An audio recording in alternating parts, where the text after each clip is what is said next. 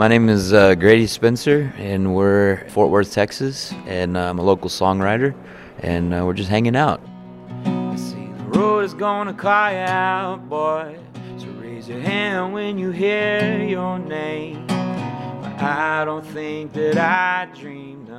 The lyric that I wrote uh, basically says, "Bless my soul and take me back to Fort Worth." So you know, I'd visited a couple of times, and I, I really loved it, and and I wanted to write a song that said, "Hey, take me back there," because I don't I don't want to leave anymore, you know, and and that's kind of what how it's panning out.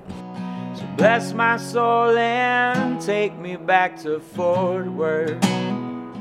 Sie hören eine Folge der Audio Travels mit Henry Barchet. Die Biografie von Grady Spencer ist die eines typischen texanischen Musikers. I grew up around Lubbock, Texas, and my wife and I decided we were going to move to Fort Worth because uh, she had visited, or, and I had visited a couple times. We really liked it, and I think when songs kind of arise with a s- with a city in it, it's just kind of its own way of saying, "Hey, something really cool is going to happen in this place." And I didn't even realize it. I don't think whenever I wrote the song that Fort Worth was going to turn out to be my home for maybe ever, you know. And so it's it's been awesome to move here and become a part of this city, and then be able to play the song every night that I play about the city that I love now.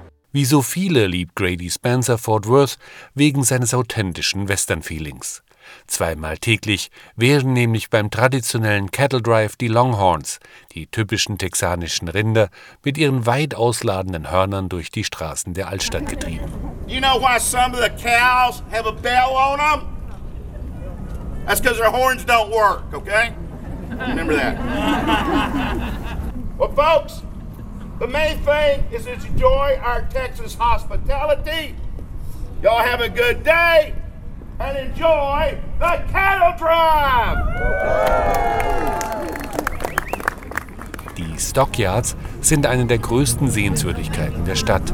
Der Handel mit Fleisch, Leder und dem Blut der Rinder dominiert hier die Geschäfte, erklärt Marty Travis. And in Fort Worth, there were three different industries in the stockyards. There was the, the skin for the leather, uh, the meat, and then the blood. And the blood was used for different byproducts for either fertilizers, dog food, or any other kind of byproducts they had. But then there's a tremendous amount of uh, rail system where they took the animals, uh, either bringing them in uh, to be processed or sending them out after they were processed. But that's how the stockyards uh, really began in Fort Worth. Marty Travis ist einer der Manager in Billy Bob's Texas, einer der größten Honky-Tonk-Locations in den USA. When Billy Bob's first started back in 1981, uh, the urban cowboy craze was going on down at Gilley's in Houston. So Billy Bob Barnett, the original owner of Billy Bob's, decided he wanted to do things bigger and better than Gilley's. So Gilley's was like 48,000 square feet. We're 127,000 square feet. Gilley's had a mechanical bull. We've got live bull riding. So every Friday and Saturday night, we have professional bull riding in here, and the guys that ride are not tourists. They come in to ride. They're paying money, and the money goes into a purse, and they're real cowboys riding real bulls for real prizes. I think we've had 47 48,000 bulls ridden this arena since we've been around. So it's uh, it's something that's really cool for us. and It's very unique, and it keeps us uh, different from the rest of the world. Doch Billy Bob's Texas ist viel mehr als ein Cowboy-Treffpunkt. Hier stehen die größten Country- und Rockstars der USA auf der Bühne und die meisten hinterlassen eine Gitarre als Andenken an ihre Auftritte. Für Musiker wie Grady Spencer ist es ein Ritterschlag, wenn sie es auf die Bühne von Billy Bob's Texas schaffen. As a musician, there are a ton of music venues here where you can start small in a small room and maybe two or three people are there, and then it can grow to Billy Bob's, you know, like the infamous Billy Bob's where there's thousands of people to watch you. So, and um, I'm super excited to be a part of the, the music scene here. Doch es ist ein harter Weg, Manager wie Marty Travis zu überzeugen, dass man in Billy Bob's Texas bestehen kann. It's definitely a launching pad. I mean, to get on our stage is, is one thing, but once you play it on Billy Bob's stage, I had a guy here the other night, uh, Drake White, said uh, his two goals were to, were to play Stubb's in Austin and to play Billy Bob's. And he said, I played Stubb's on Friday and Billy Bob's on Saturday. He said, even if my career tanks tomorrow, I did it. I did what I wanted to do.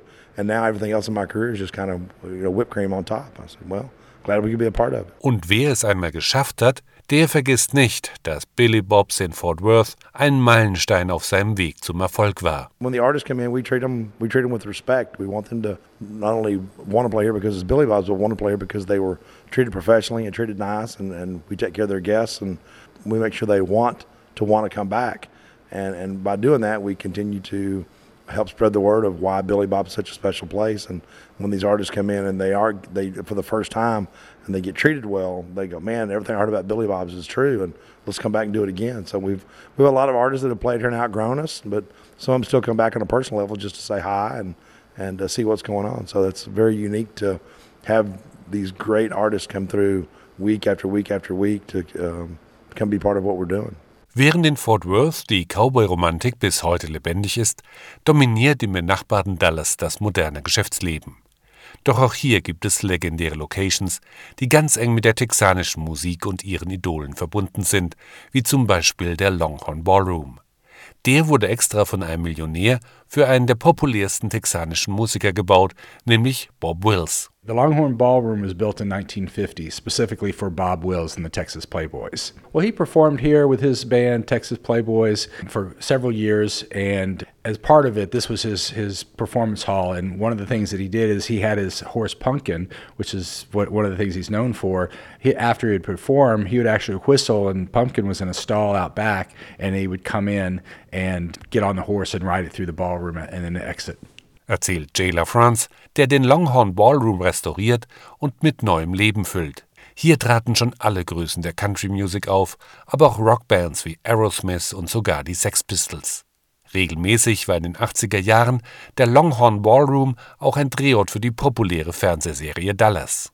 Back in the days when they were filming this TV show Dallas, they used the Longhorn Ballroom as the barroom scene. So every time they, you know, were in a bar, it was the Longhorn Ballroom. We got pictures of J.R. Ewing here. We've got prop sets from Sue Ellen that was here, and several episodes that have pictures of the Longhorn Ballroom in it. Doch in Texas und vor allem Dallas sind viel mehr Musikstil vertreten als nur Country Music, findet die Kulturpublizistin Amber LaFrance. Um, I would say Texas has always been known for country music, but there have been so many different waves of music coming out of it.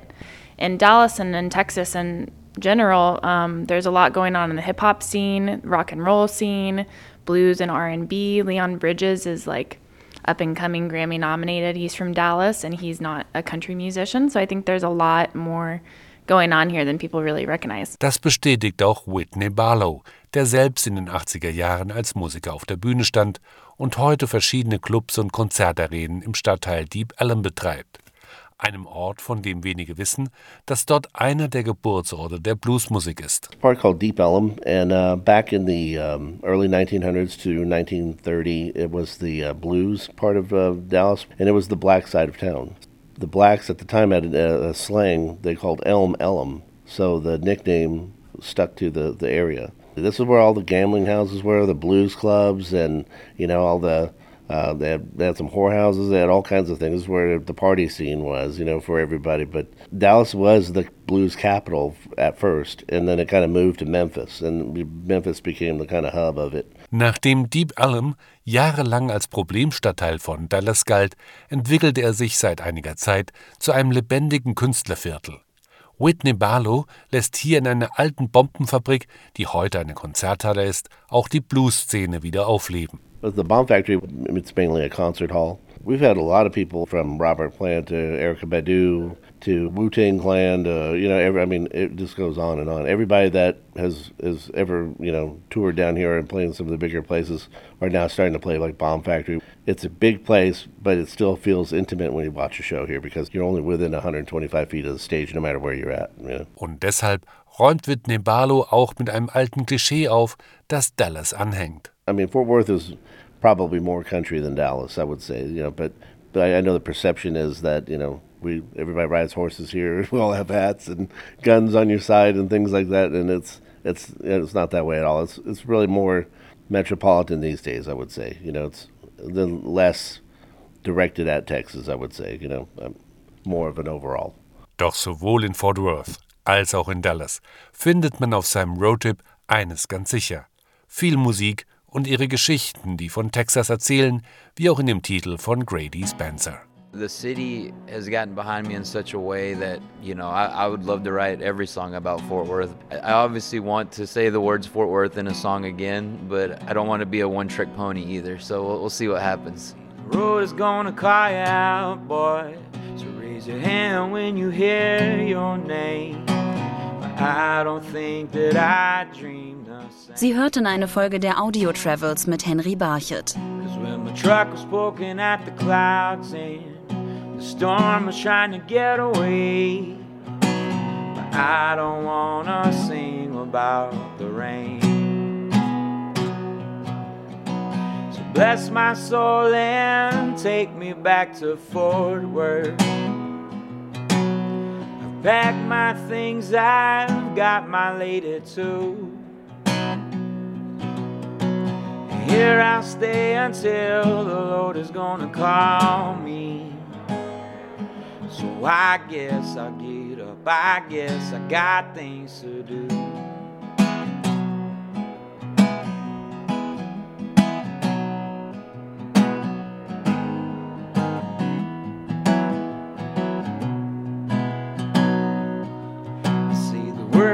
Gonna come again, boy. But the work is gonna make you old. I think I'd rather be poor than cold. See, be careful what you gone and wish for. See, the money make a man grow mean. I don't care if it's gold or green. Bless my soul and take me back to Fort Worth. I've my things, I've got my lady too. Here I'll stay until the Lord is gonna call me. So I guess I'll get up. I guess I got things to do.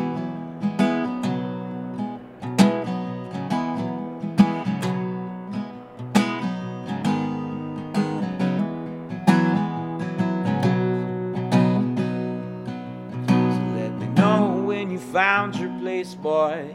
Let me know when you've got a band. Don't leave until I shake your hand. Because the places that you wanna go now, so I can make them all come true. No, sir, I don't trust in bless my soul and take me back to Fort Worth. I've packed my things, I've got my lady too. Here I stay until the Lord is gonna call me. So I guess I'll get up. I guess I got things to do.